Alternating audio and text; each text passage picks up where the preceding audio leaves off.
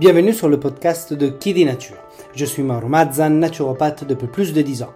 Je me suis spécialisé en pédiatrie après être devenu papa. Je t'aime, mon papa d'amour.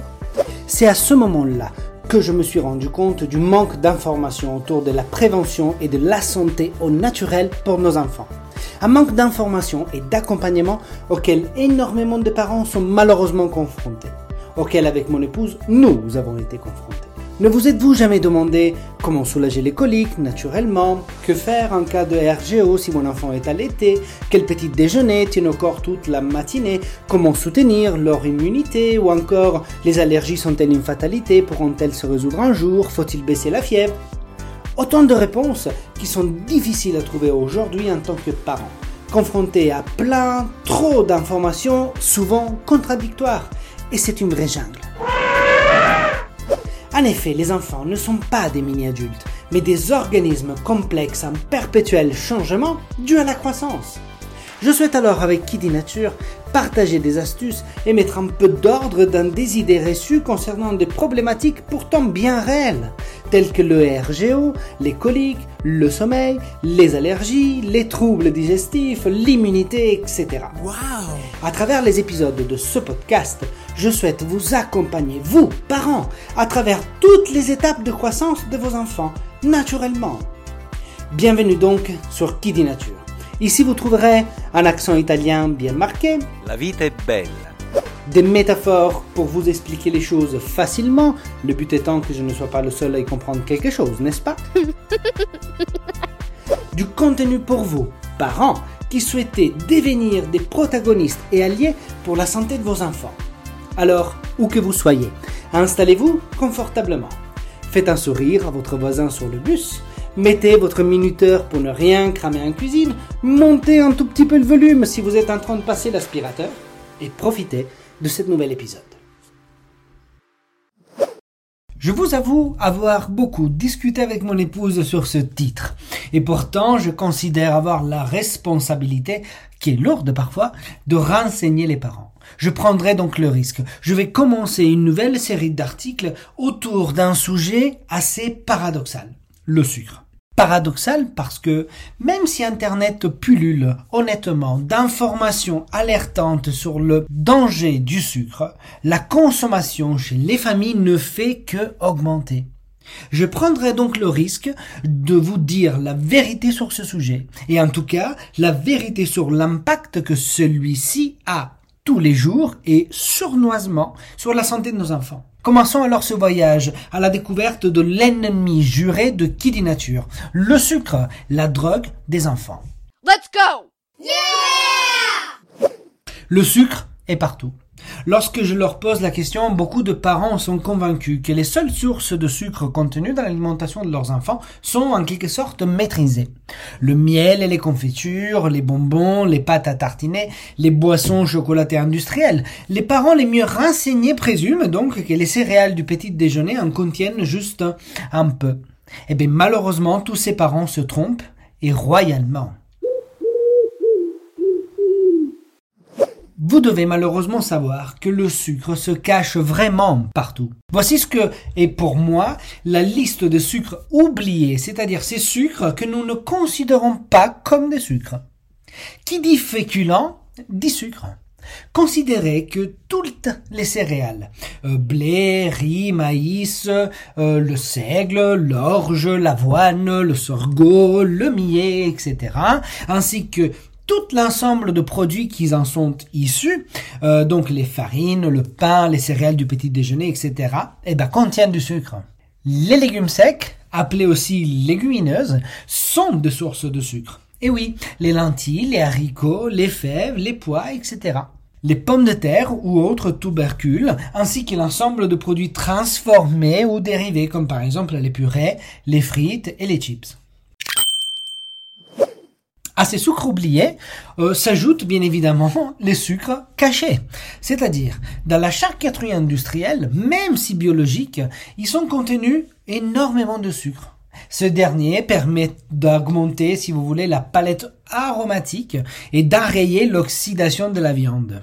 Les légumes en boîte de conserve également contiennent énormément de sucre, et ceci afin d'améliorer leur saveur, leur texture, ou même tout simplement pour prolonger leur euh, conservation. Il y en a même dans les sauces.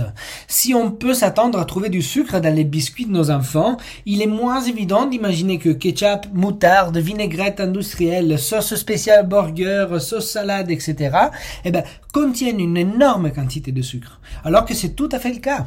Il y en a dans les soupes industrielles, il y en a dans les produits light. Voici un fâcheux malentendu. Un produit light est un produit qui est light, donc allégé, un produit gras. Les fabricants vont compenser cet allègement de matière grasse par une quantité de sucre exagérée. Oups, ils ont oublié de le préciser dans leur emballage. Il y en a aussi dans les fruits secs. Incroyable mais vrai, mais vous pouvez en trouver aussi dans certains fruits secs. Vous savez ceux qui sont découverts ou enrobés d'une couche de sucre afin de les rendre plus brillants Eh bien ces fruits secs-là peuvent contenir plus de sucre que des bonbons.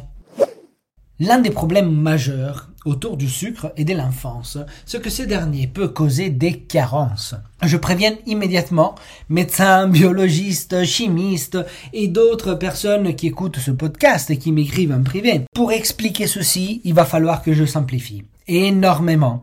Je m'excuse, mais qui dit nature est dédié aux parents. Vous devez imaginer le corps comme un ensemble de systèmes. Un système digestif, respiratoire et circulatoire. Un système est composé de plusieurs organes, comme l'estomac, l'intestin, le foie. Un organe est composé de plusieurs tissus, par exemple un tissu, un conjonctif, nerveux, euh, musculaire, etc. Euh, un tissu est un ensemble de cellules. Les cellules ont des fonctions au sein de notre organisme. Afin d'assurer ces fonctions, les cellules ont donc besoin d'assimiler des nutriments et d'éliminer des déchets produits lors de ces fonctions. Par besoin de synthèse, on peut donc imaginer le rapport entre les nutriments assimilés, donc qui sont rentrés, qui sont devenus énergie pour le corps, et, de l'autre côté, dans une espèce de balance imaginaire, bah, sur un assiette ce qui a été mis à l'intérieur, ce qui a été assimilé, de l'autre côté les déchets éliminés, euh, et ceci on pourrait l'appeler hein, le, le rapport entre ces deux choses, l'équilibre acido-basique. La consommation de sucre rapide et d'un excès de féculents, en particulier à base de gluten, favorise l'accumulation de déchets dans le corps, créant une acidité qui est excessive. Pour compenser cette acidité, l'organisme de nos enfants va donc mobiliser ses réserves de nutriments, entraînant donc avec eux des minéraux qui ne pourront plus être disponibles, notamment le magnésium et le zinc.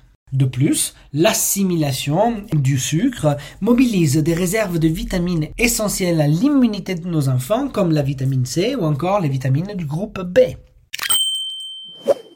Si nos enfants ont une alimentation qui est trop riche en sucre, celui-ci réduira fortement leur capacité immunitaire. Je vous le disais dans l'introduction de cet épisode. À ce jour, nous avons identifié nombreuses actions nocives engendrées par une absorption excessive de sucre et pourtant, cette consommation ne cesse pas d'augmenter. Alors, voici comment le sucre affaiblit l'immunité de nos enfants.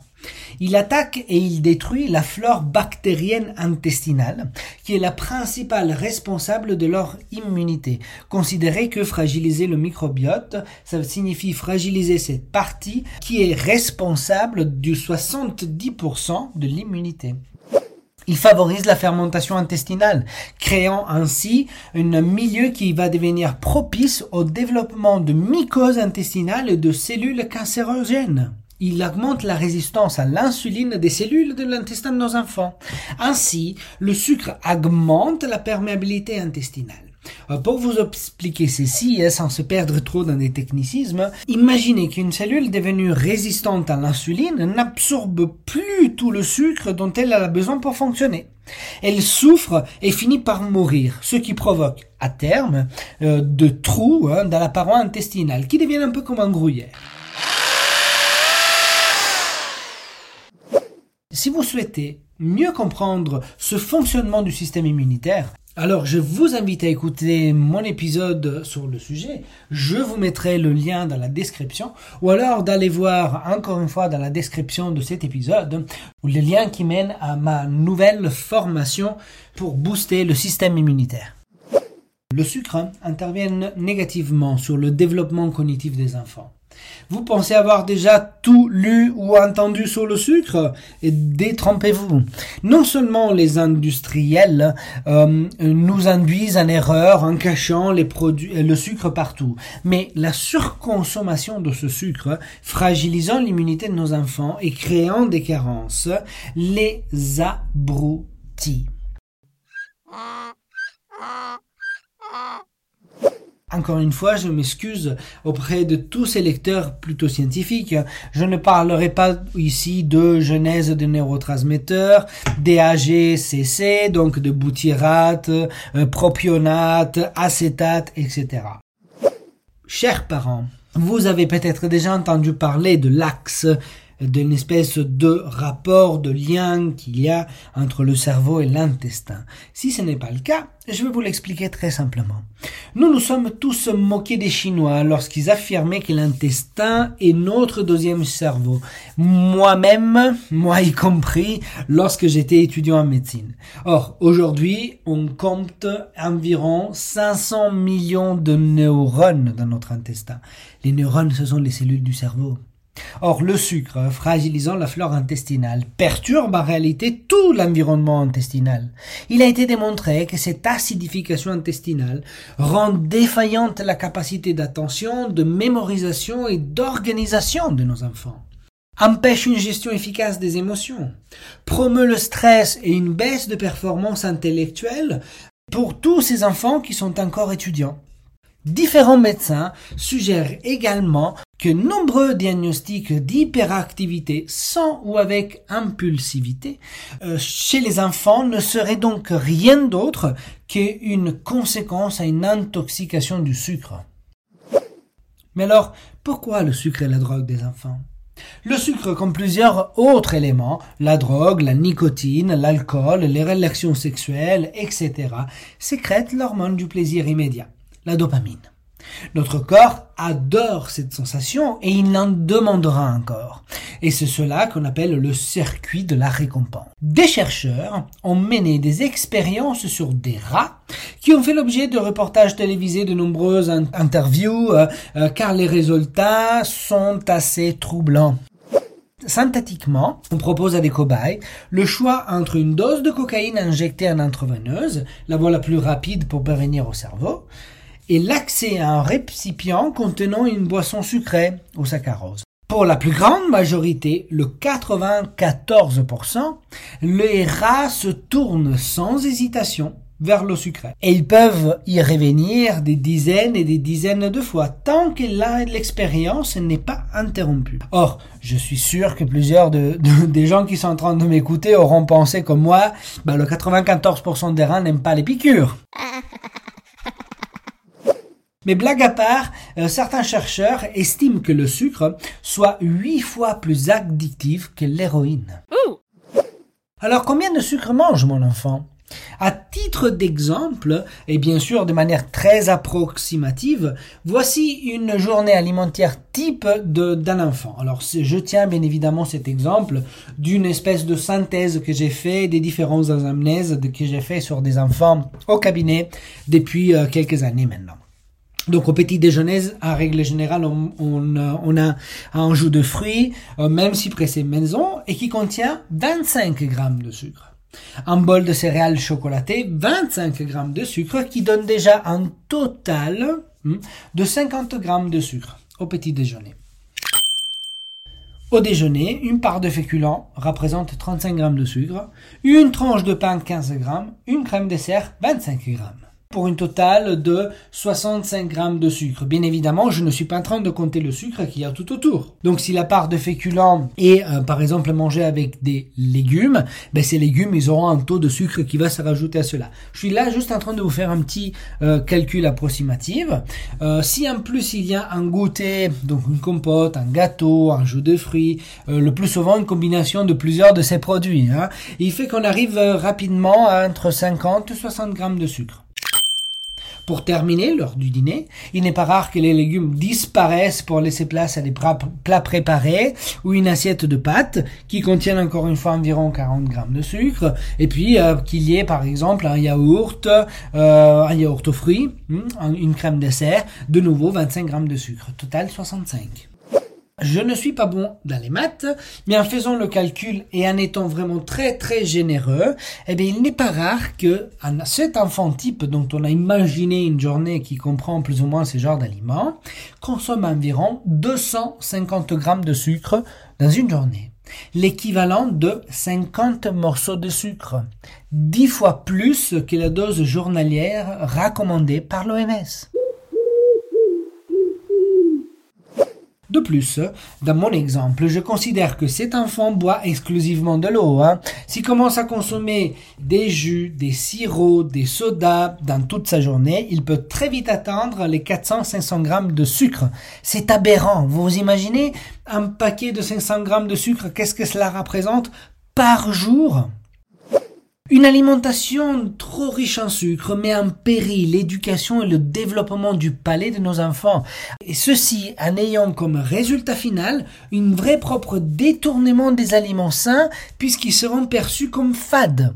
En tant que parents, nous devons jouer le rôle d'éducateur et d'exemple. Nous devons être vigilants vis-à-vis de la banalisation de la consommation du sucre. Nous devons être conscients du conditionnement et du lavage du cerveau publicitaire. Le sucre est un problème réel de notre société contemporaine. Il se cache partout. Il a des conséquences désastreuses sur nos enfants. Alors la connaissance est notre meilleure arme pour l'émancipation et notre meilleure arme pour aider les enfants à vivre plus fort. Merci d'avoir écouté cet épisode de Qui dit Nature jusqu'au bout. Si vous avez aimé cet épisode, et si cela n'est pas déjà fait, pensez à vous abonner à mon podcast sur la plateforme que vous écoutez et à mettre 5 étoiles. Cela vous permettra d'être notifié à la sortie d'un nouvel épisode et m'aidera grandement pour me faire connaître. Mais vraiment beaucoup. Hein.